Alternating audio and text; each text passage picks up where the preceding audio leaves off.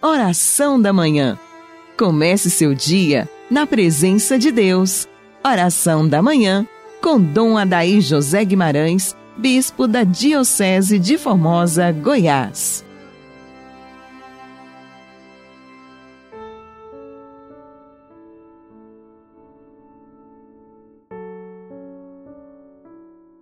Em nome do Pai, do Filho e do Espírito Santo. Amém.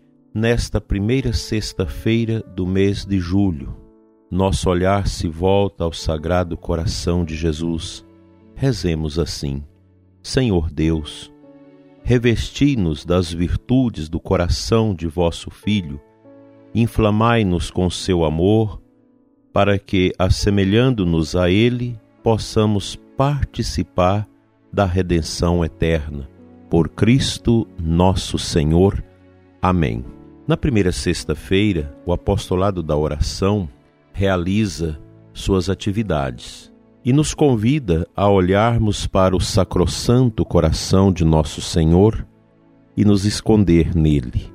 É o coração misericordioso, é o coração no qual nós confiamos, é o coração que acolhe os pecadores. Quando contemplamos a imagem do Sagrado Coração de Jesus nas nossas igrejas, Jesus apontando para nós o seu coração, que sangra na parte de baixo, em razão dos pecados da humanidade, e tem o fogo na parte de cima, que nos lembra o amor deste sagrado e eterno coração por nós, circuncidado pela coroa de espinhos, que lembra-nos a permanente paixão de Cristo neste mundo por causa dos nossos pecados. O pecado que passa a ser glorificado e adorado por tantas pessoas. Quantas vezes já ouvi as pessoas dizerem: o pecado dá sentido à nossa vida. Pecar é bom, fazer as coisas erradas dá prazer, produz adrenalina. A gente escuta muito isso. E essa mentalidade de que o pecado é bom, nós já temos visto isso em marcas de sorvetes, de picolés que trazem e ostentam os nomes dos sete vícios capitais, numa clara incentivação às pessoas ao pecado, essa é uma mentalidade corriqueira nos nossos tempos. O Papa Pio XII já alertava no seu pontificado do perigo das pessoas acostumarem-se com o pecado ou simplesmente não dar importância a ele. Hoje, ao contrário, as pessoas dão importância ao pecado e falam claramente que o ser humano precisa ser livre para fazer o que bem entende com seu corpo, com a sua liberdade, com a sua ideologia, com seus pensamentos. Há, sem dúvidas, uma adoração ao pecado, uma acolhida ao pecado. E nós estamos caminhando para um tempo, os mais novos certamente vão ver isso, em que será feito todo um esforço para calar aqueles que pregam contra o pecado. E já é possível perceber que no mundo cristão, não só católico, mas também em outras denominações cristãs, já existe um afrouxamento na pregação, na denúncia contra o pecado. Já há muitos líderes religiosos que falam de um Deus amor, de um Deus elixir, de um Deus que é um perfume, um Deus que é assim assado mas que não tem nada a ver com a nossa vida. Ora, o Concílio Vaticano II já denunciou isso, quando os padres sinodais usaram o termo secularismo para definir essa mentalidade corruptora que vai entrando no mundo. O secularismo, na verdade, é esse movimento que a, a sociedade humana vai criando em relação a Deus. Deus fica lá em cima, se ele existe, ele fica lá. aqui embaixo nós tomamos conta da nossa vida. Aqui a gente faz o que quisermos. Essa é a mentalidade que hoje reina. Deus, a gente gosta dele, mas a nossa vida quem dirige somos nós. É a propaganda, é a busca do prazer, é tudo isso. Daí que você pode escutar aqui e ali as pessoas que defendem a liberação geral das drogas, do aborto, da pedofilia. Ah, se a criança consente em ter prazer com o adulto, não tem problema. Essa é uma mentalidade que está aí, mundo afora, não só aqui no Brasil, mas no mundo todo. Pois hoje tudo é globalizado e o pecado ele vai sendo também globalizado. A mentalidade que está aí posta nesses últimos 70 anos vem criando o corpo através desse movimento famigerado da nova ordem mundial e quer realmente naquela linha positivista desconsiderar o passado, realizar o chamado reset.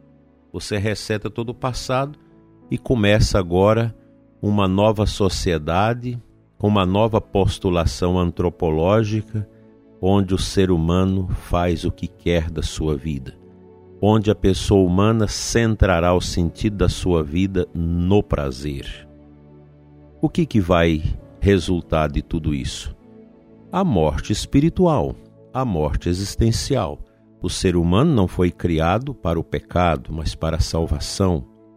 Daí que as pessoas que mergulham nesse sentido de vida, numa vida secularizada, elas mergulham no fosso da morte e da tristeza. Por isso, minha gente, a grande vitória já foi lançada a partir da cruz do Calvário. E do coração de nosso Senhor nós recebemos a doce alegria do sentido da nossa vida. E nós cristãos vamos resistir, dizendo não ao pecado e à beleza de uma vida pura, santa e voltada para a luz de Deus.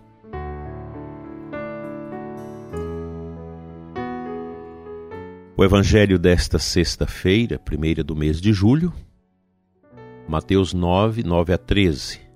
No final do evangelho, há uma pergunta da parte dos fariseus aos cristãos, aos discípulos de Jesus: Por que vosso mestre come com os colaboradores de impostos e pecadores? Jesus ouviu a pergunta e respondeu: Aquele que tem saúde não precisa de médico, mas sim os doentes. Aprendei, pois, o que significa: quero misericórdia e não o sacrifício. De fato, eu não vim para chamar os justos, mas os pecadores. Esta propositura de Jesus, Verbo encarnado do Pai, segunda pessoa da Santíssima Trindade, gerado e não, com, não criado, consubstancial ao Pai, é uma proposta que continua. Cristo veio para os pecadores. E nós cristãos, seus discípulos e apóstolos, nós vamos seguindo a nossa vida apresentando Cristo, que veio para os pobres, para os sofredores, para os pecadores. Ele veio dar a vida por nós. Que beleza! Que extraordinário é o coração sacrossanto de nosso Senhor Jesus Cristo. É o coração que nos ama é o coração que acolhe o pecador. E nós temos a nossa certeza a partir da prática que o pecado não vale a pena, porque a própria, Sagra a própria Sagrada Escritura diz que o salário do pecado, o apóstolo Paulo nos ensina, é a morte, enquanto que a graça de Deus é que o, todo homem viva para ele. Portanto, a proposta de pecado, de idolatria ao pecado, ela é uma proposta natimorta, ela já nasceu morta, não vinga. Quantos e quantos pecadores que viveram uma vida deplorável que voltam a Deus.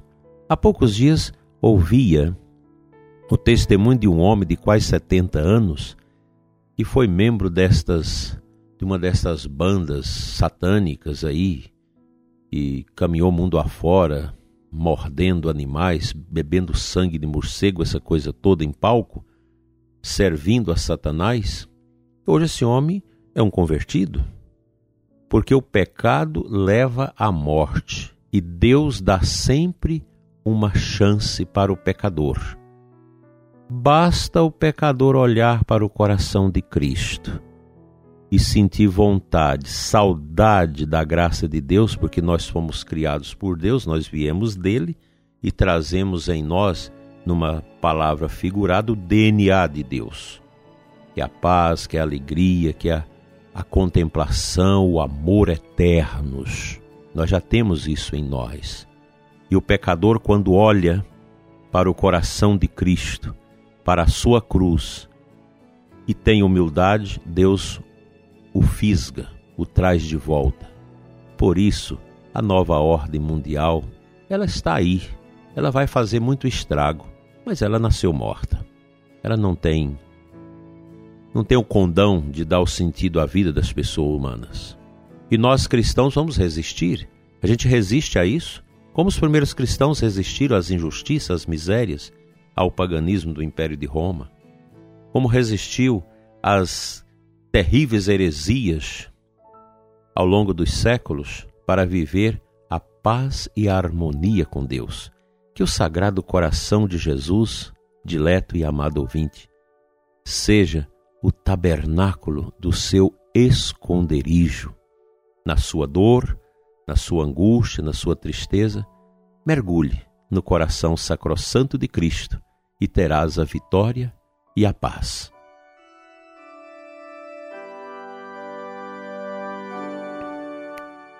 Senhor nosso Deus e Pai, Pai das misericórdias eternas, nós te consagramos nesta manhã o ouvinte, especialmente aquele que tem parentes que estão no, no mundo das trevas, no mundo do pecado, da desolação, nesse mundo tão triste, do esquecimento de Deus, do desprezo para com Deus.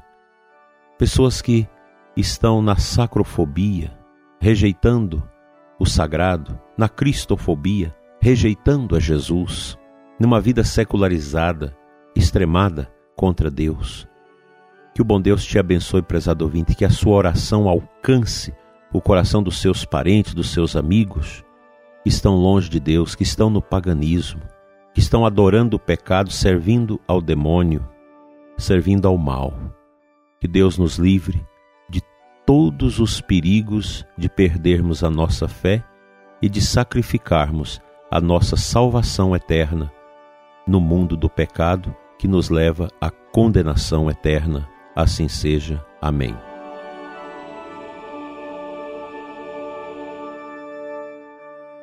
Pela intercessão de Nossa Senhora, venha sobre você e sua família a bênção de Deus Todo-Poderoso, Pai, Filho e Espírito Santo. Amém.